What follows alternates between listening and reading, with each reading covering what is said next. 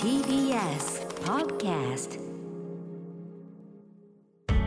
発信型ニュースプロジェクト。TBS Radio 905-954荻上チキ。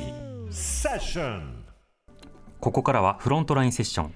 社会、経済、テクノロジー、そしてカルチャーまで様々な分野の最前線をゲストに伺うコーナーです。今日のゲスト、近現代史研究家の辻田正則さんです。辻田さん、よろしくお願いします。はい、よろしくお願いします。よろしくお願いします、はい、えー、辻田正則さん、1984年大阪府のご出身です。慶應義塾大学卒業後、政治と文化芸術の関係を主なテーマとして執筆を続けていらっしゃいます。はい、では辻田さん今日はどんなお話聞かせてくれるんですか、そうですね、あの最近ちょっといろんなところに取材に行っていて、その時のお話をできればなと思っていまして、はいでその中でも今回ご紹介するのはですね、うんあの山口県の下関にあるあの渦ハウスというゲストハウスですね、はい。これをちょっと紹介したいなと思ってまして、うん。であのこの渦ハウスっていうのは、実はあの安倍昭恵さんですね、あのはい。前首相夫人の、ええ。安倍昭恵さんが立ち上げに関わってるっていうゲストハウスなんです。立ち上げにはい。ええ。でまあ、最近だとその出資者の一人が逮捕されたりして、まあ、ちょっとニュースにもなってましたけれども、はいはい。あのあまあ、昭恵さんちゃんの有名なのは、東京の神田にですね、ええ。あの渦っていう居酒屋を経営されていて、はいでその同じ渦なわけですよね、あの名前が。渦。はい。ええ。でまあ、東京の方のその居酒屋の方は何回か行ったことがあって、えでまあ、安倍首相のサインが飾ってあったりとかですね、ほう。あの昭恵のつぶやきっていうお酒があったりとか。はほう。あと、昭恵80%って言ったかな、なんかそういうタイトルのちょっと変わったオリジナルのお酒が飲めたりするっていうね、あのちょっとそういう面白いところだったので、ええ下関の方も行きたいなと前から思っていたんですけれども、まあ、はい。今回、足を運んだということですね。へえなるほど。ということは山口県下関まで行ってきたんですね。そうですね、うん。ちょうどあの新蔵さんのあのそれこそ選挙区ですからね、あの辺ね。そうですね。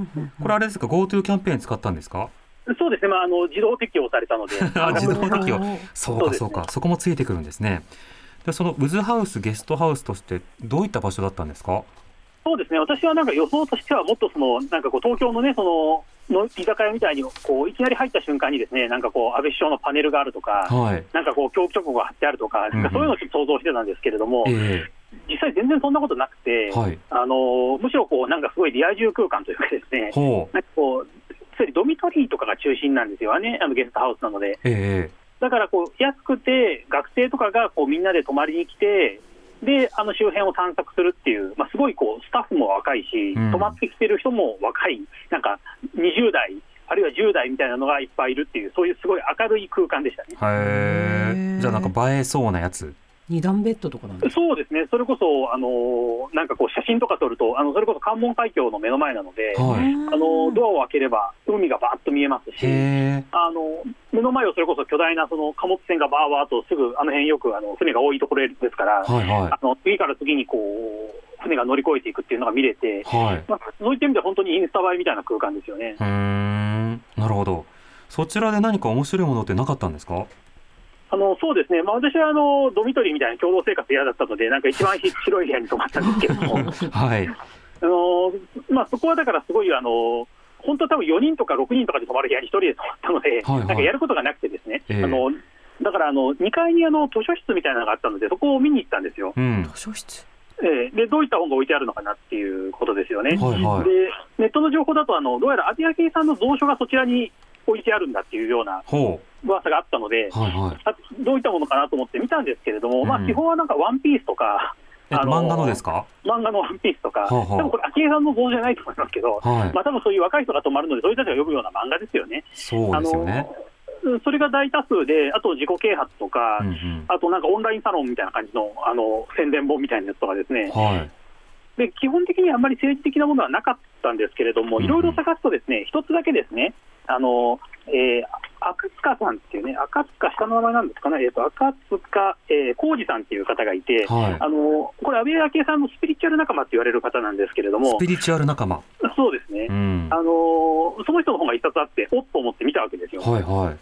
すると、まあ、案の定その、開いたところにですねあのその著者、まあ、これ、町長なんですけど、中塚さんともう一人の人の、その二人のサインで安倍昭恵さんへって書いてあるサインがあってあですね、サイン入りの本だったんですね。サイン入りでしたよね、サイン本がここに流れてきたんだなと思いましたけど、はいはあの赤塚さんっていうと、あの森友学園の時にちょっとあの事件の時にちょっと注目されて、あの教育直後の本も書いてる方なんですよ。あ教育直後の本。はいはい、ええ。でこの今回置いてあったのは違うんですが、あのその前あった教育直後の本は、大和大和人への人へのかな、大和人への福音っていう、教育直後という祈りという本があって、はいはい。そこを読むとですね、天皇はキリストって書いてあったりとか、まあ、なかなかこう、天皇はキリストなんですか？天皇キリストらしいですね。で、聖書を読めば分かりますって書いてあるんです。なんちょっと私は分からなかったんですけれども、分かんなかったですね。分かんないですね。なんかこう、うん。この姿がキリストです、天皇です、聖書を読めば分かりますっていう一節があるんですけれど、まあ、そういう感じの本なんですよ。うん。ノリとしてはですね。ふわっと。で、でそれを読むと、そのなんか、大和、大和心を取り戻すことが大切みたいなええ。ことが書いてあってですね、はいはい。で、その時ふと思ったのは、あの、昭恵さんの居酒屋にはですね、大和の心っていう、あの、お酒もあるんですよ。ほオリジナルのお酒として。うはいはい。もしかしたら元ネタはこういったところにあるのかなとかですね、そういったことを考えでもあの森友学園問題の時にそのええ籠池さんとあの、はいはい安倍さんってメル友だったじゃないですか。ええでその中でその今度教育直後の本が出るんだとかあとはいはい要所要所にこう答えに困ったらとりあえず祈りますって送っとくとかそうなんですよね。要所にありましたよね。そうなんですよ。だからもしかしたら、こういったここう人脈というか、関係というのが、あの昭恵さんのああいうこう元ネタになってた可能性があるなと思いましたね。うん思わぬ出会いをそこで果たしたんですね。まあ、この本しかなかったんですけどね、あのあまりこう尖ったっていう意味ではですね。はいはい。でもあのそういったゲストハウスを作るっていうこともそう分かるように、青柳さんはやっぱり何か場を作ったり人をつなげたりして良いことをしたいみたいなパッションはとにかくあるんだなということは分かりますね。そうですね、で実際そこもあの今はいないですけどもあの、一時期は外国人がすごいよく泊まってたみたいで。ええあのそのほあのゲストハウスにあるあのゲスト手帳みたいなのありますよね、来た人があのいろいろ書き込む、あれ読むとね、日本語がむしろ少ないぐらいで、はい。ら韓国語ですよね、ハングル、中国語とか、あとタイ語とか英語とか、うん。あのこうそういったのがわーっと書いてあって、はい。なんかこう、全然変なのがないんですよ、なんかこう、はいはい下関最高とかひらがなで書いてあったりとか。うん。あの外国の方がですね、すごいえなんかこう明るい空間で、一つぐらいこう日本を取り戻すみたいなのないかなと思って探したんですけど、はい。えーなかったですね、残念ながらね。辻田さんは何か書かなかったんですか？ちょっとそこで書いたらあまりにもやらせすぎるので、あ、そうですね。えか書いたら申し訳ない感がありますよ、なんかすごいこあう、なんか好きな人が振り向いてくれますようにとか書いてあったりとかして、へえ、そこに書くことかなって感じですよね。そうなんですよ、なんかね、祈祈りが祈りの場みたいになってます。へえ。まあでもどんな噴水にでもコイン投げる人はいるので、どんな帳簿にもそういったことを書く人はいるんだなとは思いますけどね。まあそうですよね、うんまあ、だからそういった意味では、まあ、なんか全体的にこう私みたいな人間というよりは、もっとそのなんかね、あの陽キャというか、明るい人たちが集まる空間なのかなという気がしましたね。うん、なるほど。でもそう考えるとますますいやあのいろんな思惑を持っている人がね政治家のええパートナーになることはこれからもあるでしょうから、ええそのあたりをどう位置づけるのかっていう議論はやってほしいですけどね。